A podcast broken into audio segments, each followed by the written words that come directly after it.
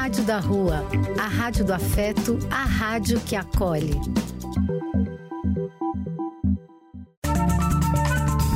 Apoio: Casa de Vó, Banho para Geral e Instituto de Políticas Relacionais. Programa e quem quiser que conte outra. Depois de ouvir uma boa história, é conversando que a gente se entende.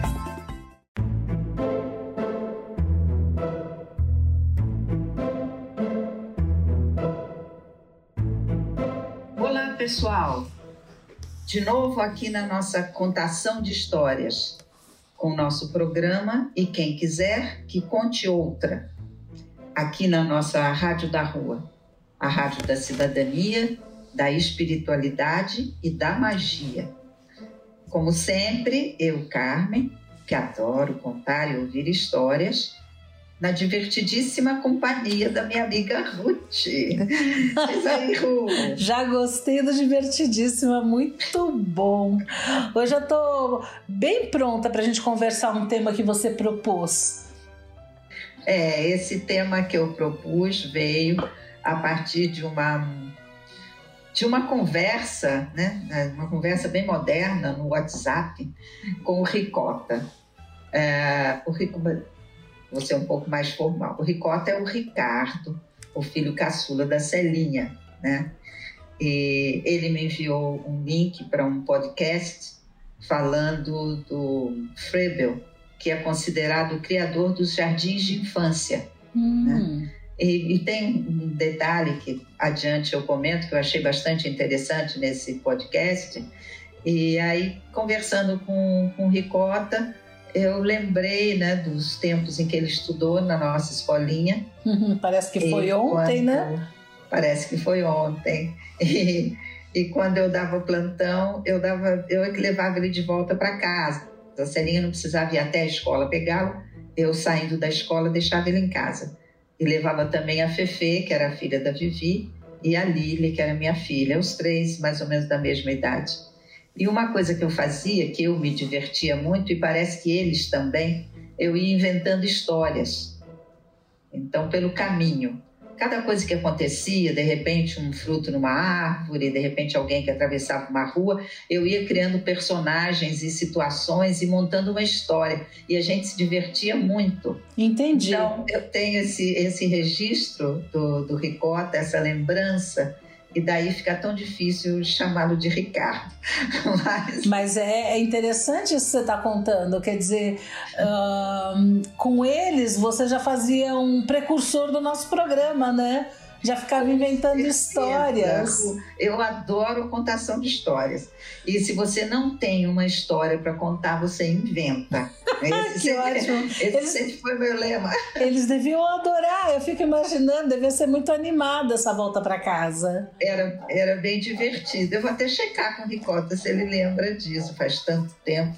Mas de qualquer forma, quando ele me mandou o podcast e a gente bateu um papinho, e ele está recém-chegado lá na Holanda, né? Então, lá do frio da Holanda, e eu também desse frio que está fazendo aqui em São Paulo, batemos um papinho e eu pensei em puxar isso como um tema para nós. Quer dizer, o jardim de infância, os primeiros anos de escola, a educação infantil, que muita gente acha que não tem nenhum sentido, né? Pois não é tão é. importante. Então, achei que era um tema interessante para a gente conversar a respeito. Uhum. E aí, para começar, em vez de uma história, eu resolvi pegar um texto uh, do Robert Fulghum, que escreveu um livro muito instigante que se chama Tudo que de fato eu preciso saber, eu aprendi no jardim de infância.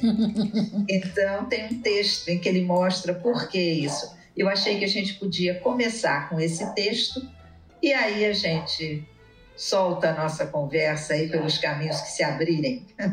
Vamos ouvir então.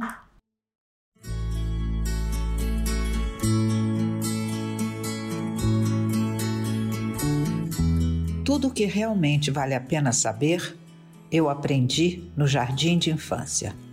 Robert Fugon. Tudo que hoje preciso realmente saber sobre como viver, o que fazer e como ser, eu aprendi no jardim de infância. A sabedoria não se encontrava no topo de um curso de pós-graduação, mas no montinho de areia da escola de todo dia. Estas são as coisas que eu aprendi. 1. Um, compartilhe tudo. 2. Jogue dentro das regras. 3. Não bata nos outros. 4 Coloque as coisas de volta onde pegou. 5. Arrume sua bagunça. 6. Não pegue as coisas dos outros. 7. Peça desculpas quando machucar alguém, mas peça mesmo. 8. Lave as mãos antes de comer e agradeça a Deus antes de deitar. 9. Dê descarga esse é importante. 10. Biscoitos quentinhos e leite fazem bem para você. 11. Respeite o limite dos outros. 12. Leve uma vida equilibrada. Aprenda um pouco, pense um pouco, desenhe, pinte, cante, dance, brinque, trabalhe um pouco todos os dias. 13. Tire uma soneca à tarde. Isso é muito bom. 14. Quando sair, cuidado com os carros. 15. Dê a mão e fique junto. 16. Repare nas maravilhas da vida. 17. O peixinho dourado, o hamster, o camundongo branco e até mesmo a sementinha no copinho plástico, todos morrem, nós também. Pegue qualquer um desses itens, coloque-os em termos mais adultos e sofisticados e aplique-os à sua vida familiar, ao seu trabalho, ao seu governo, ao seu mundo e vai ver como ele é verdadeiro, claro e firme. Pense como o mundo seria melhor se todos nós, no mundo todo, tivéssemos biscoitos e leite todos os dias por volta das três da tarde e pudéssemos nos deitar com um cobertorzinho para uma soneca. Ou se todos os governos tivessem como regra básica devolver as coisas ao lugar em que elas se encontravam e arrumassem a bagunça ao sair. Ao sair para o mundo, é sempre melhor darmos as mãos e ficarmos juntos. É necessário abrir os olhos e perceber que as coisas boas estão dentro de nós, onde os sentimentos não precisam de motivos nem os desejos de razão. O importante é aproveitar o momento e aprender sua duração, pois a vida está nos olhos de quem souber ver.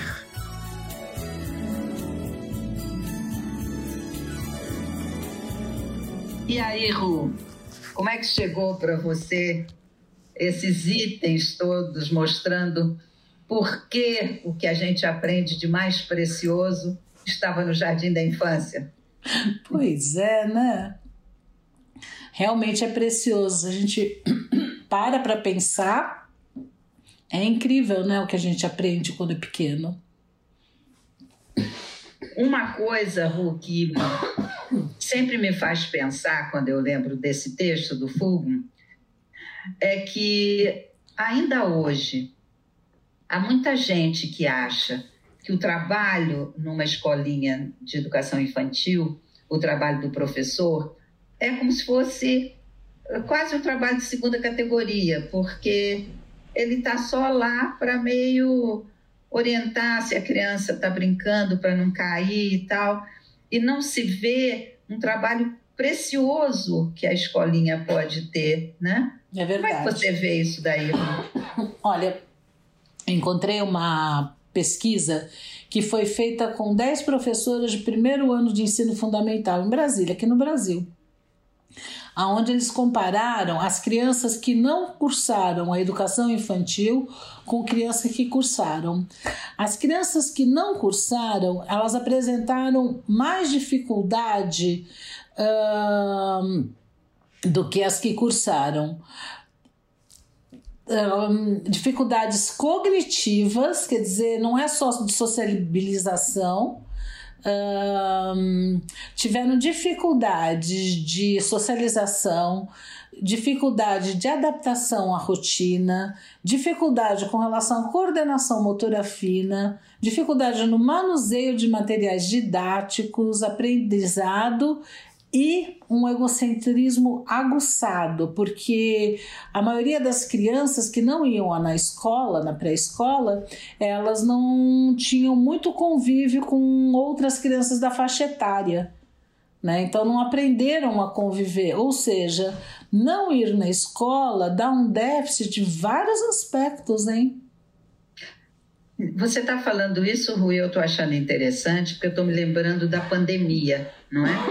A gente vive um momento hoje na escola com crianças vindo para a escola de, de, educação infantil, né, para o jardim de infância, como se falava antigamente, uhum. é, crianças que não conviveram fora de casa ou com outras pessoas além dos pais, dos familiares mais próximos. Uhum. E isso realmente dá uma diferença grande, não é? Eu, eu, sempre brinco com as mães, eu digo: olha, na realidade, acho que a gente só vai saber mesmo e reconhecer os efeitos dessa pandemia daqui a alguns anos. É verdade. São efeitos bem perversos, né? Mesmo a criança que já estava na escola e aí veio a pandemia, se era uma criança, por exemplo, que acabou de sair do berçário, estava começando a andar e tal, é uma criança que ficou um ano em casa e ela não fez, por exemplo, uh, não participou de uma turma de maternal 2, uhum. a criançada de 2 para 3 anos, quando a gente começa a trabalhar autonomia e tal. Então, essas crianças retornaram para a escola mais imaturas do que as crianças pré-pandemia. Ah, isso né? com certeza. É que pandemia não foi escolha de ninguém. Pandemia, eu digo assim, que é um, um, um treco que caiu na cabeça de todo mundo e nós tivemos que lidar com isso da melhor maneira que cada um conseguiu, com mais medo, menos medo, mais cautela, menos cautela, uh, todo mundo tentando sobreviver à pandemia propriamente dita, a, aos rearranjos que tiveram que ser feitos, muita gente estava trabalhando uhum. de casa, quem conseguiu manter seu emprego, muita gente ficou desempregado, quer dizer, foi um negócio horroroso que caiu na cabeça da gente aí não foi escolha. Só que o que me pega mais forte é pessoas que escolhem não colocar os seus filhos na escola antes do, do, do primeiro ano, vamos dizer assim. Antes do ensino fundamental. Do antigo ensino Só que fundamental. agora é por lei, viu, Rô? A partir por de lei, quantos anos? A partir de quatro anos, uhum. a criança tem que estar matriculada numa escola. Uhum. Agora é lei, né? É, e eu acho que são leis bem-vindas, porque o convívio na escola ele é, ele é muito enriquecedor para a uhum. criança. Né?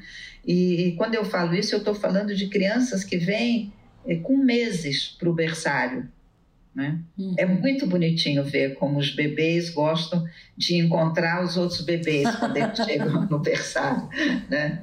Então, é, é um tempo que eu sempre comento com as pessoas que a, a área mais importante que a gente trabalha nessa, nessa escola aí pré-ensino fundamental, né? Na, no jardim de infância antigo, a área mais preciosa é comportamento social. É, mas por essa pesquisa que eu encontrei, não é só da socialização que essas crianças se beneficiam, né? Com certeza não, porque você não trabalha só comportamento social, mas o comportamento social é como se ele fosse aquela linha assim de bordado que vai costurando todas as outras áreas, entendeu? Uhum. Então a criança vai se soltar do ponto de vista motor, do ponto de vista verbal, né? Ela vai ampliar bastante o vocabulário dela vai enfrentar desafios, né? questões que ela vai ver no ambiente da escola, no quintal e tal, e que ela vai buscar solucionar. Tem, tem todo um enriquecimento geral, mas é. o comportamento social né? respeitar o espaço do outro. E ele começa nos itens que ele fala que aprendeu no jardim da infância, por esses itens, não é? Uhum. De, se você pega uma coisa, devolva, né? Seja respeitoso com o outro e, e, e por aí vai, né? É, o segundo aspecto que ele fala, jogar conforme as regras do jogo, que eu acho uhum. interessante, né? No episódio passado a gente falou de resistência à frustração, a gente falou de aprender a lidar com ganhar e perder, os nãos da vida, uhum. né? E eu acho que a criança na escola tem mais oportunidade de aprender a lidar com isso do que em casa tem jeito, filho da gente a gente protege mesmo, né? Uh, com a melhor das intenções. Só que, infelizmente, protegendo essa criança, a gente não prepara para a vida, né? Que na vida tá cheio de nãos, uhum. tem, tem frustração, tem dificuldade. E na escola, um, um, um aspecto que eu acho precioso da escola para criança pequena é a oportunidade que ela tem de conviver com os seus iguais e, e com todas as diferenças que esses iguais vão trazer. Uhum, né? Exato. Porque a criança não fica sozinha, ela está num grupo. Uhum. Né? E desde pequenininha, desde o berçário, ela tem um grupo, né? E, e, esse grupo não tem um adulto para cada criança. É verdade. Tem um adulto que lida com o grupo das crianças então, vai ter um momento em que o adulto está dando atenção para um e o outro está aguardando e vai ter a atenção dele logo em seguida e tal, mas você tem que ter um tempo de respeito em relação ao movimento do grupo. Essa aprendizagem eu acho preciosa. Uhum. Verdade. A gente está vivendo hoje no Brasil um movimento de homeschooling, né?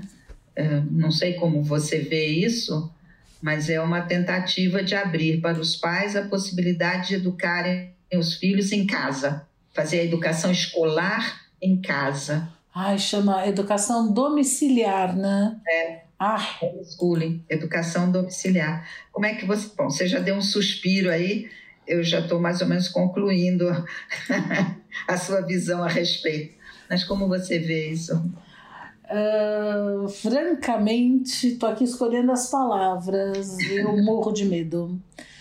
Eu morro de medo porque uh, eu acho que a escola é a oportunidade do desenvolvimento da criança, como a gente colocou até agora. Uh, outro aspecto também quem faz o, o, o, programa escolar, as coisas que, que vamos estudar, são, são especialistas, né? Não uhum. são eu acho que é bom, eu acho que é ruim. São pessoas que, que estudaram o assunto, entendem um pouco, uh, eles sabem em que ordem as coisas têm que serem trabalhadas, introduzidas, etc, etc. Eu acho que Uh, se a pessoa não tem esse preparo, dificilmente vai fazer isso bem feito, né? É, as, as questões eu, acadêmicas. Essa questão do, do conteúdo nem é o que mais me preocupa, porque existe um conteúdo oficial estabelecido né, pelo MEC, pelos estudiosos da área de educação. Então, as escolas não são é, livres com relação a, ao conteúdo que elas ensinam para as crianças, né? Uhum. Não são. Então, Nós estamos falando teria... de educação domiciliar. Sim, mas eu imagino que a educação domiciliar ela vai ter que se atrelar também a esse tipo de conteúdo, porque ao fim e ao cabo a criança vai ter que fazer uma avaliação para ver, inclusive, está uh, sendo produtivo. É. O que mais me assusta uh. não é o conteúdo, o que mais me assusta é a área de comportamento social. É a falta de possibilidade de você conviver com a, as diferenças dos seus iguais. A mim, o que mais assusta é a escolha do conteúdo quando os pais falam que eles querem ter a escolha do que e como vão ensinar para os seus filhos, me assusta muito. A mim é o que mais assusta. Eu assisti recentemente um, um seriado. Mas é... só um detalhe, Ru, eu acho que essa escolha dos pais ela vai dizer respeito, por exemplo, a questões religiosas. Sim. É, eu acho difícil, por exemplo, que um pai em homeschooling possa uh, ensinar para a criança que a Terra é plana. Não, você está enganada. Sem que mostre que esta é uma posição de algumas pessoas atualmente, mas que a ciência nos diz que a Terra não é plana, né? Você está me entendendo? Eu não sei se eu estou tendo muito boa vontade, mas eu acho que o homeschooling, caso ele. Parece que no Brasil a maioria das pessoas não concorda com homeschooling, não. Mas se um dia viesse a ser instaurado, que haveria, eu acho que haveria um norte com relação ao conteúdo que é passado para as crianças. Me assusta é uma criança que viva fechada na sua família, a gente não sabe o tipo de relação que está estabelecida. Uhum, você tem abuso. A a gente sabe que grande, a grande maioria das situações de abuso elas acontecem com pessoas próximas. Então, você está me entendendo? Isso isso, esse é o ponto que mais me assusta. É, eu acho que são coisas. Uh, o que te assusta é uma coisa, o que me assusta é outra. Eu acho que Juntando tem... os dois, é. tudo nos assusta. Então, o que eu tava, o que eu tava comentando de um seriado que chama Sejam Dóceis, Rezem e Obedeçam de uhum. uma, uma comunidade, sei lá, chamando de comunidade para mim seita um pouco pejorativo. É, eu já chamei de seita. Da Igreja Fundamentalista de Jesus Cristo dos Santos dos Últimos Dias, né? FLDS, que é um grupo de mormons fundamentalistas, né? Ou seja, o pessoal mais conservador dos mormons, né? É, dizem, eu falava lá nessa série, que os mormons não aceitam esse grupo. Não, então, eles eram dissidentes. Radical. Eles eram dissidentes. Eles se consideram, né? É, eles, eles eram dissidentes e Bem, quem tiver interesse, curiosidade, assista, é bem interessante, eu acho que é uma advertência interessante.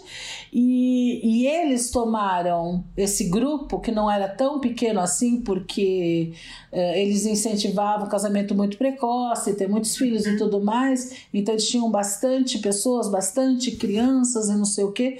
Eles, eles uh, fizeram a sua própria escola saindo da escola oficial para exatamente uh, ensinarem o que eles consideravam verdadeiro, importante e tudo mais, inclusive, como diz o título, a docilidade e a obediência e o não questionamento. Uhum. Isto me apavora, né? Porque você ensina as pessoas. O que, que você está ensinando? Para quem você está ensinando? Essa série, quando eu assisti, o que mais me chocou foi quando a polícia realmente prende o, o líder da, do grupo, né, uhum. grupo já é enorme, né? mais Sim. de mil pessoas, Sim. E, e porque eles têm provas de que ele pegava o dinheiro naquela comunidade, ninguém era dono dos seus próprios rendimentos. Uhum. Quem tinha uma firma, alguma coisa, entregava tudo para o grupo, não é? Uhum. E, e, ele gastava aquele dinheiro uh, das formas muito pouco ortodoxas, né? Uhum. Com viagens a cassinos, shows, etc. Tudo que, que se pregava como faz, sendo a parte da vida da, da comunidade, aquele profeta vivia, desfrutava, e mesmo com todas as provas a respeito disso hum. e do envolvimento dele com meninas de 12 anos, que na comunidade ele achava que já era uma idade que já devia começar a ser iniciada sexualmente, e ele iniciava as meninas, uhum. mesmo com a demonstração de tudo isso, muita gente, o cara foi preso, condenado, foi preso, e os fiéis, boa parte deles, continuou fiel a esse profeta. Uhum. Como se tivesse se instaurado uma certa cegueira nas pessoas. Então, mas isso acho que eu tenho, eu, eu acredito que tem a ver também com a escola.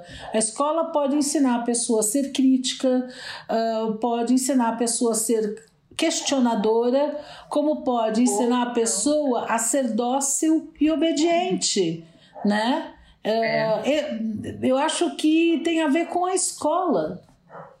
É, eu acho que essa a escola moldada em valores tão estreitos uhum. da, daquela própria comunidade tão fechada em si uhum. mesma, uhum. Né, gera esse tipo de, de cidadão. E era interessante, eu não sei se você viu, na série eles entrevistam pessoas que fizeram parte da comunidade uhum. e depois saíram. Uhum. E as pessoas ficam admiradas como elas podiam ter sido tão cegas Sim. enquanto estavam lá. Uhum. É? Uhum. Então, é, muitas questões a, a se pensar com relação a esse fechamento da, da criança, seja numa comunidade, seja numa casa, numa família, sem essa possibilidade de se abrir para o mundo que a escola propicia. Exato. O contato com, com o diverso, contato com o diferente. Sim, isso mesmo. Isso mesmo. Olha, tem coisas para se pensar aí, viu? Uhum. Mas, voltando lá ao nosso tema da, da, do Jardim de Infância, esse podcast que o Ricota me mandou, uhum. eu achei muito interessante porque ele acaba, fala do Frebel, né? E uma coisa que eu não sabia, que o Frebel, ele, ele pensava em fazer arquitetura. Hum eu sempre achei que ele tinha se dedicado desde sempre à área de educação, mas não, parece que ele queria fazer arquitetura e, sei lá exatamente por que cargas d'água, ele acabou se convencendo de que a área de educação era interessante, foi assistir umas aulas do Pestalozzi, que achava que a criançada aprende fazendo, aprende brincando, já era uma proposta meio, meio moderna ele acabou se dedicando a essa área de educação. Mas, ao se dedicar, como ele achava que a criança deve aprender fazendo, ele resolveu criar ah, materiais, brinquedos que propiciassem à criança essa oportunidade de criar coisas, de fazer coisas. Uhum. Então, ele criou uns blocos, né, que a criançada podia juntar, encaixar, montar situações e tal. E esses blocos, que eram chamados os presentes de Frebel, né? Uhum. Ah, eles levavam as crianças a, a, a, fazerem, a realizarem montagens e tal, que começaram a, a chamar a atenção das pessoas, inclusive de algumas pessoas da própria área de arquitetura. Hum, que interessante. E, inclusive, o, o, eles falam que o Le Corbusier foi fazer algumas aulas, participar de algumas aulas com o Frebel, uhum. porque ele queria trazer no trabalho de arquitetura dele aquela leveza e aquela soltura que a criançada tem quando ela cria. Que genial. Muito então, bom. o Frebel, que queria ser arquiteto, mas virou educador, hoje parece que ele é um nome muito reverenciado na área da própria arquitetura. Que interessante. Olha que interessante isso. Então, eu fico pensando aqui, o Frebel, ele foi o chamado criador do Jardim de Infância, não é isso? É, é. E isso foi nos idos, o que, 1852 que ele foi nasceu? meados do século XIX. Uhum. Né? Era uma época, Ru, pelo que eu andei lendo, que as pessoas achavam que a criança muito pequena é, não precisava ir para a escola. Não, porque mas... ela nem ela nem está na idade de aprender muita coisa. Então. Mas eh, eles ainda não achavam naquela época que a criança era um mini adulto, não era isso? E a, a criança, um, como um mini adulto, eh, foi vista um pouquinho antes, ah, né? Tá. Vestiam a criança como um adulto. A criança era vista como um adulto em miniatura, né? Uhum. Mas não havia uma, uma, um olhar para a criança diferenciado, que é o que o Frebel traz quando ele propõe a criação dessas escolas, que seriam chamadas jardins de infância, uhum. para crianças bem pequenas. Uhum. Então, o, os presentes do Frebel, o material que ele criou, tem material que ele criou para bebês. São umas bolas com linhas e tal de cores diferentes que ele achava que o bebê também devia ser estimulado. Eu fico né? imaginando isso em 1800 e tralalá. Tralalá. Nossa, devia ser assim um, um pensamento tão revolucionário, né?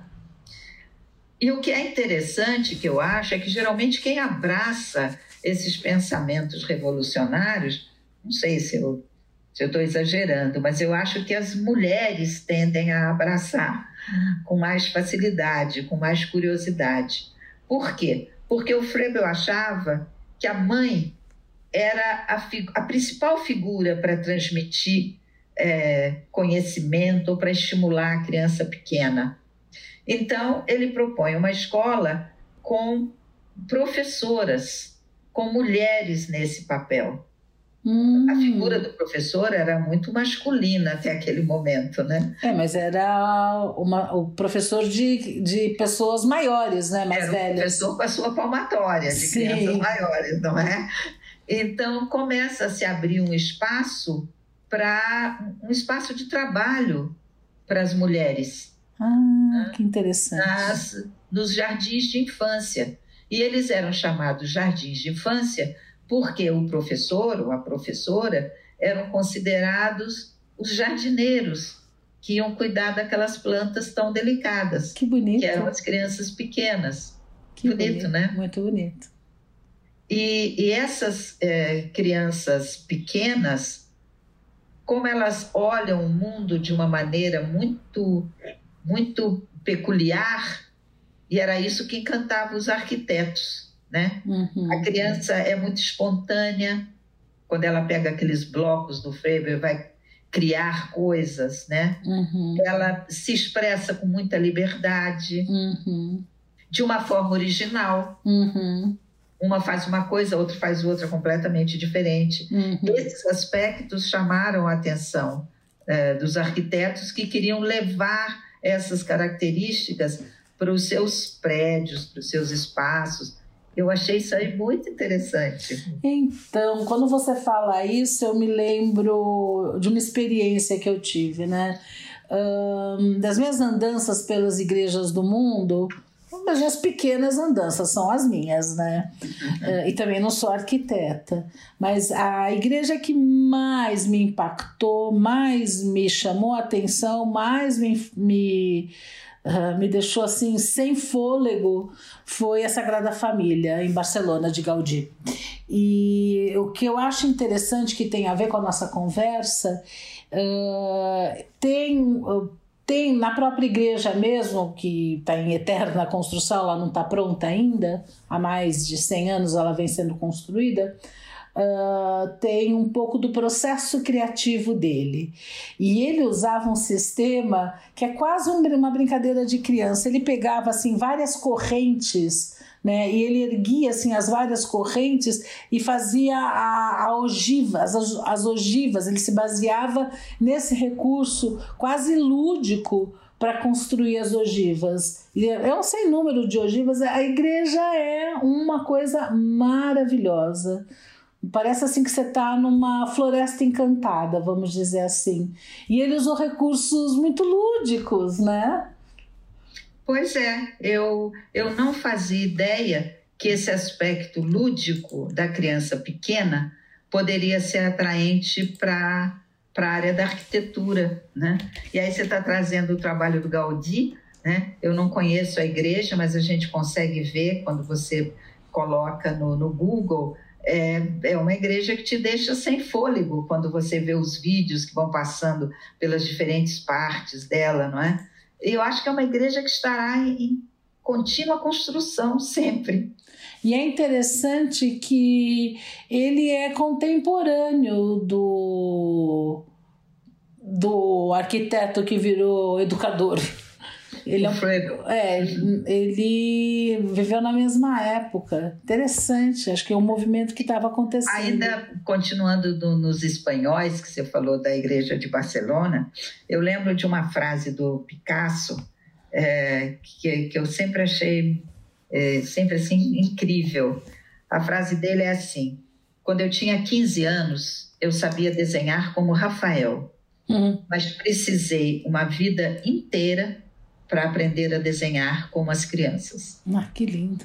E isso está na base do movimento cubista, uhum. qual ele é o representante maior, né? Uhum. Então, o, o texto que falava do, do Picasso dizia, foi com essa frase que Pablo Picasso resumiu uma busca que desafia muitos daqueles que se dedicam ao exercício artístico. Ele na área da pintura e os arquitetos também não deixam de ter um pé muito bem assentado na área artística, né? Sem dúvida. Mas qual seria o motivo que faz grandes artistas se espelharem em crianças para alcançar o resultado desejado em suas obras? Talvez a resposta esteja em características que associamos com naturalidade à infância: a espontaneidade, a originalidade das ideias, o senso de novidade que as coisas só nos trazem uma vez e uma liberdade invejável na forma de se expressar. Que lindo! Tem uma sequência de desenhos do Picasso, ele desenhando um touro. Você já chegou a ver? Uhum aquele touro maravilhoso, cheio de detalhes, e aí ele vai simplificando, simplificando, simplificando, uma sequência de desenhos, até ele chegar naquele touro, que é o touro típico que a criança faria. A cabeça dele é um triângulo. Demais, ele vai né? depurando, depurando a forma, mas mantendo a essência da figura que ele quer transmitir. Uhum. Interessante, não é? Muito, muito. Eu acho que agora é hora da gente ouvir uma música. O que, que você acha? Acho que depois de falarmos tanto, a gente podia bater uma bola aí com o Milton Nascimento, não? bola de meia e bola de gude, né? Vamos lá. Há um menino, há um moleque morando sempre no meu coração. Toda vez que o adulto balança, ele vem pra me dar a mão. Há um passado no meu presente, um sol bem quente lá no meu quintal. Toda vez que a bruxa me assombra, o menino me dá a mão. E me fala de coisas bonitas que eu acredito que não deixarão de existir. Amizade, palavra, respeito, caráter, bondade, alegria e amor. Pois não posso, não devo, não quero viver como toda essa gente insiste em viver. E não posso aceitar sossegado qualquer sacanagem ser coisa normal. Bola de meia, bola de gude, o solidário não quer solidão. Toda vez que a tristeza me alcança, o menino me dá a mão. Há um menino, há um moleque, morando sempre no meu coração. Toda vez que o adulto fraqueja, ele vem pra me dar a mão.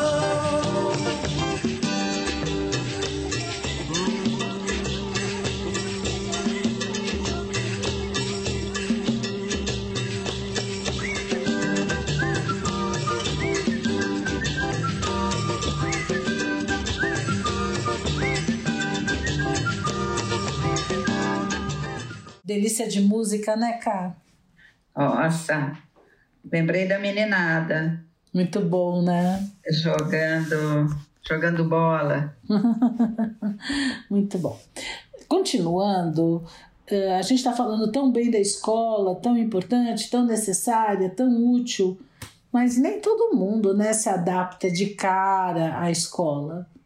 Eu mesmo vou te dizer assim, das, eu precisava dar uma checada nessa informação, mas eu tenho uma lembrança que eu fui para a escola bem cedo, não me adaptei, aí passado, creio que alguns meses, fui colocada novamente na mesma escola, aí sim me adaptei.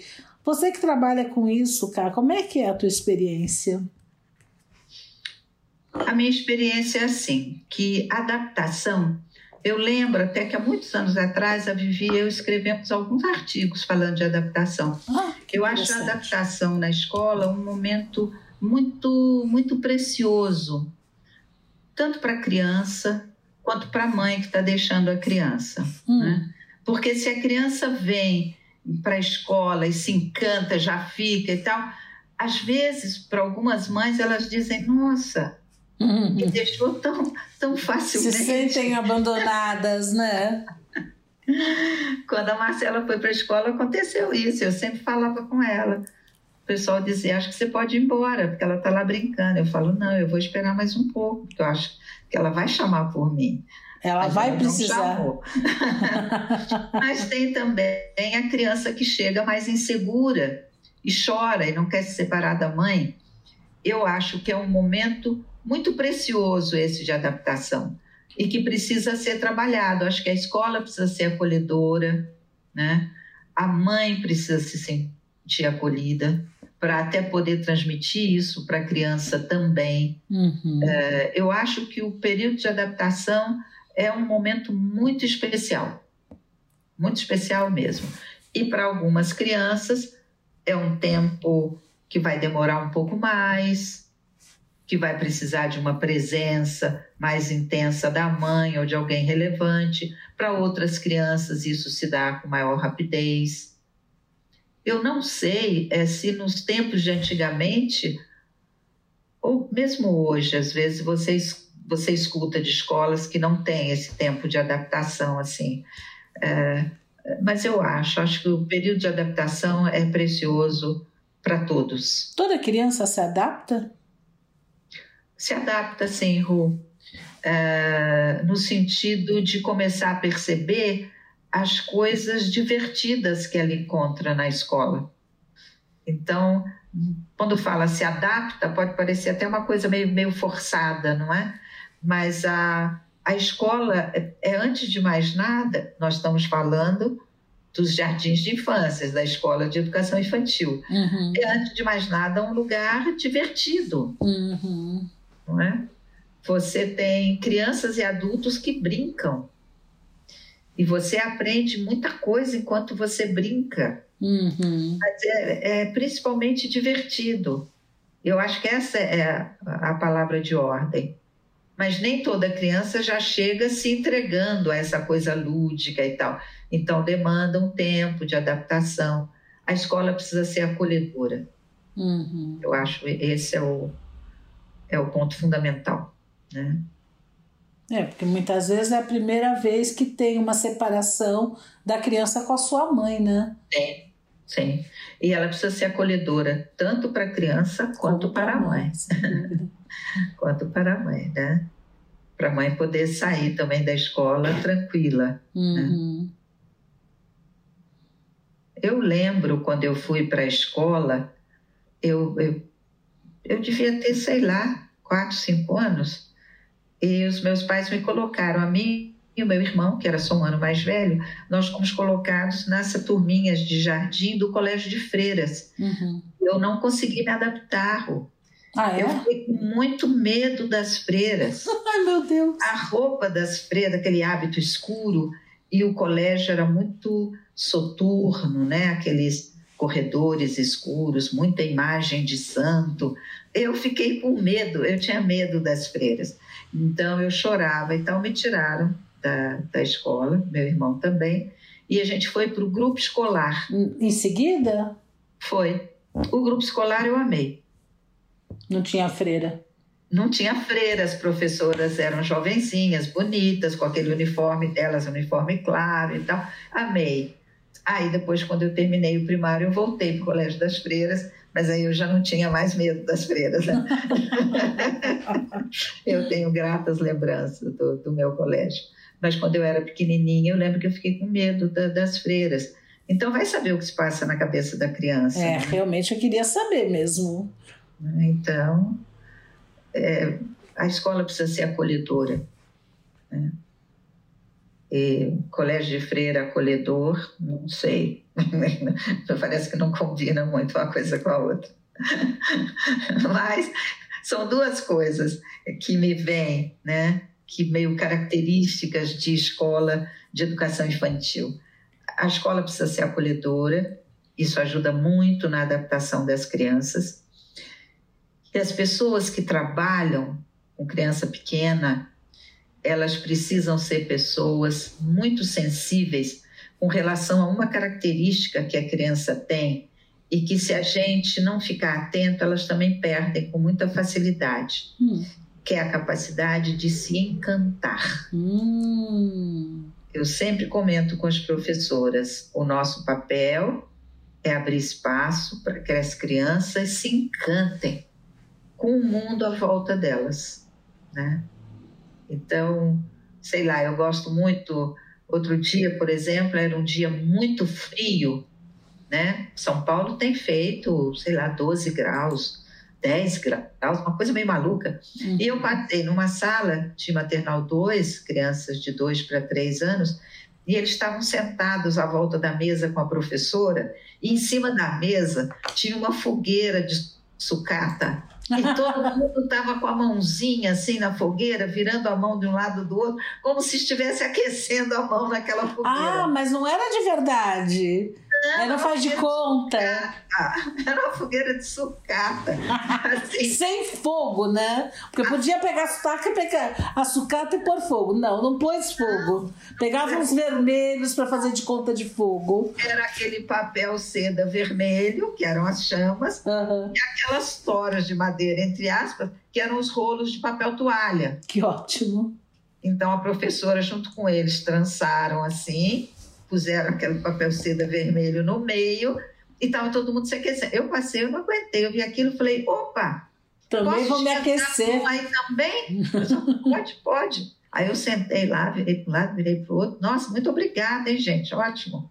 Então, esse tipo de coisa, Rua, eu acho que isso aí não tem preço. Você podia ter um aquecedor na sala, mas não é isso que eu estou falando. Eu estou falando dessa capacidade de se encantar com coisas assim, entendeu? Uh, pega uma caixa grande, amarra um barbante que passa pelos seus ombros, cola duas, dois recortes de papel como se fossem faróis, você entra ali, é um carro. E você anda pelo quintal, dentro daquela caixa de madeira, com seu pezinho assim andando, porque a caixa está pendurada no seu ombro, e você está de carro. Você pode dar carona para um amigo, pode entrar ali com você. Esse tipo de coisa, entendeu, Claro, você pode comprar um carro, que a criança entra, buzina, acende os faróis. Mas não, não é, é a mesma coisa. É a, capaz, a criança vê que ela é capaz de criar. A partir de uma coisa, ela vai criar outra. Uhum. E ela vai curtir isso, vai brincar com isso. Esse encantamento, eu acho uma... Isso Mágico, aí eu acho uma né? coisa preciosa. Quem trabalha com criança pequena, eu acho que precisa ter esse olhar, precisa ter essa paixão. Uhum. Eu, eu, me divirto muito com, com esse tipo de coisa. Né? Uhum. Né? Então, essa, essa fogueira que aquecia as mãos, eu, eu tive que entrar, pedir licença e perguntar se eu podia me aquecer, porque eu também estava com frio. também queria usufruir da mágica, né? Claro, claro. E tem um. Eu lembrei de um filme hum. que eu assisti faz muito tempo, acho que é O Último Selvagem, que é baseado numa história real. Um índio americano que foi encontrado, ele era o último da, da tribo dele e era o último que sabia ainda algumas palavras da tribo e tal. Então, é aquela, aquele choque dele em contato com a civilização, porque os homens civilizados o levam para a cidade e um cara que era linguista vai querer estudar o que ele lembra da língua e tal. E aí, quando eles apresentam para ele, isso é final do século XIX, começo do século XX, eles apresentam coisas para ele que eles acham que o, o, selvagem né, vai se encantar. Por exemplo, um, um balão, né? aqueles balões precursores dos aviões, né? Uhum. ou um avião. Ele olhava aquilo e achava normal. Achava que era um pássaro de metal. Uhum. Tinha referência no mundo dele, da floresta, aquilo que ele estava vendo. Mas quando ele viu, por exemplo, as roupas que eram fechadas com botões, Aí ele sim. ficou fascinado. ele ficou encantado. Aquele buraquinho assim, você enfiava o botão dentro e prendia a roupa. Fechava, né? Fechava. E aquelas tramelazinhas que seguravam o portão, era esse tipo de coisa que fazia os olhos dele brilharem. Eu achei isso muito bonito no filme. Muito porque é o olhar da criança, né? É. Interessante mesmo. É, esse, esse olhar de encantamento, eu acho que de vez em quando a gente precisa lembrar dele, né? Uhum. Não, a vida acho que fica muito árida sem ele, mesmo a gente sendo adulto. Você não sente isso quando você viaja, por exemplo? Você não sente que aflora esse, esse olhar de encantamento em alguns lugares? Ah, eu inclusive acho que essa proposta do, do Fulham que você traz, eu acho que ela merece ser olhada como um, um alerta, vamos dizer assim, para a gente cuidar da nossa criança interior. Acho que não precisa viajar. Eu acho que a gente pode pegar exatamente o que ele propõe e pensar o quanto a gente está cuidando da nossa criança interior, né? Então, quando fala, por exemplo, dividir tudo com os companheiros, você tem dividido com os seus companheiros? Como é que está sendo isso? Jogar conforme as regras do jogo. Você tem jogado conforme a regra do jogo? Não bater em ninguém Guardar os brinquedos onde os encontra. Isso aí é um aprendizado para a vida, hein? É. Não tocar no que é seu. Arrumar a bagunça que você mesmo faz. Eu adoro quando ele fala que um biscoitinho quente e um copo de leite às três da tarde e um cobertor vai fazer bem para todo mundo.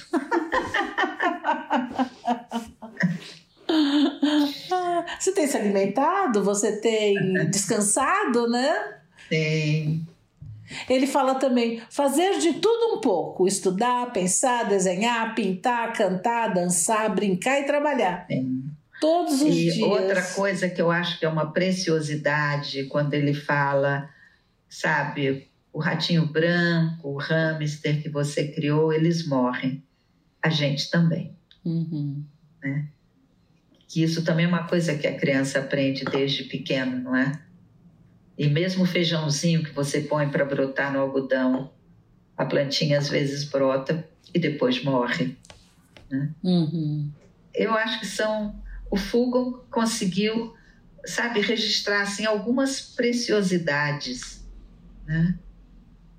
É, que para mim, enquanto adulto, também me encanta até hoje. Uhum. Você sabe, que no começo da escolinha, quando a gente fazia reunião de professores, a gente faz até hoje, mas no começo a gente costumava usar esse texto do Fulgon porque a gente queria muito que as professoras e as auxiliares reconhecessem dentro delas o quanto a figura do professor, da pessoa que trabalha numa escola de educação infantil, o quanto aquela figura é importante. Uhum. Embora você possa não ter esse reconhecimento no mundo, uhum. né, o quanto ela é importante. Né? A figura do professor em geral e do professor da criança pequena em especial. Sim. Né? Uma vez que você leva para toda a sua vida essas primeiras experiências, o teu contato com os professores também ficam guardados em algum lugar, né? Sim. Eu lembro que eu li uma vez um cara do grupo do grupo Disney.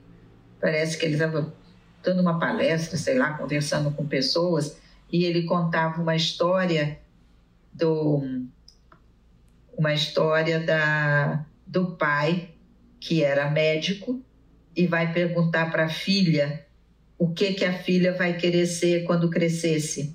É, é um, um executivo da Disney. Ele escreveu um livro chamado Criando Magia. Hum. A Disney né, se uhum. dispõe a criar magias. Né? Sim. Então, nesse livro, ele relata esse diálogo do médico com a sua filha, que o pai pergunta: Filha, o que você quer ser quando crescer?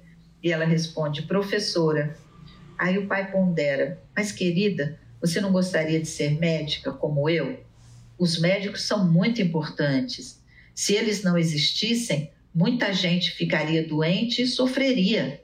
E a menina responde: Mas papai, sem os professores não haveria médicos. Perfeito. é isso aí. Ru, terminamos por hoje? Sim. Lógico com uma música, né? Mas a gente. Com uma música que certamente todo mundo conhece, que o uhum. Toquinho gravou, a Aquarela, né?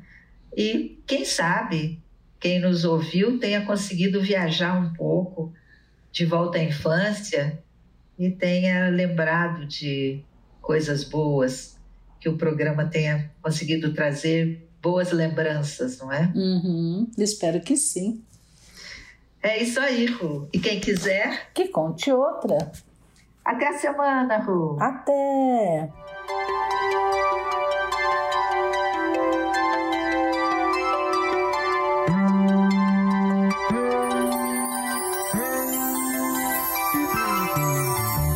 Numa folha qualquer eu desenho um sol amarelo.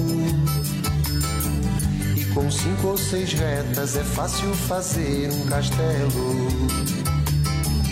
Com o lápis em torno da mão e me dou uma luva.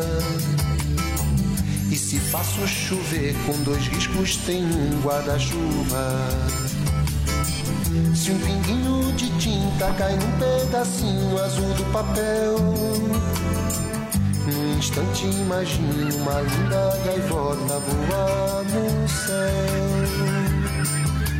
Vai voando, contornando a imensa curva, norte-sul, vou com ela, viajando Havaí, Pequim ou Istambul. Pinto um barco a vela, branco navegando, é tanto céu e mar num beijo azul. Entre as nuvens vem surgindo um lindo avião, rosa e grená, tudo em volta, colorindo com suas luzes a piscar. Basta imaginar e ele está partindo sereno. E se a gente quiser, ele vai pousar.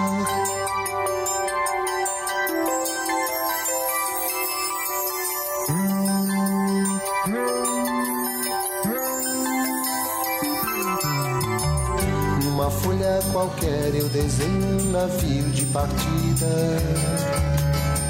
Com alguns bons amigos, bebendo de bem com a vida. De uma América a outra eu consigo passar num segundo. Giro um simples compasso e num círculo eu faço o mundo.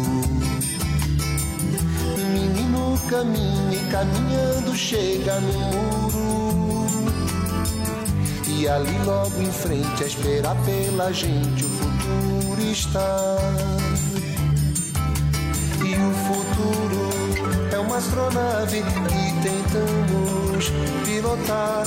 Não tem tempo, nem piedade, nem tem hora de chegar. Sem pedir licença, muda nossa vida e depois convida a rir ou chorar nessa estrada não nos cabe conhecer ou ver o que virá, o fim dela.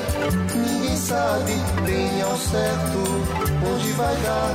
Vamos todos numa linda passarela de uma aquarela que um dia enfim descolorirá. Numa folha qualquer eu desenho um sol amarelo que descolorirá.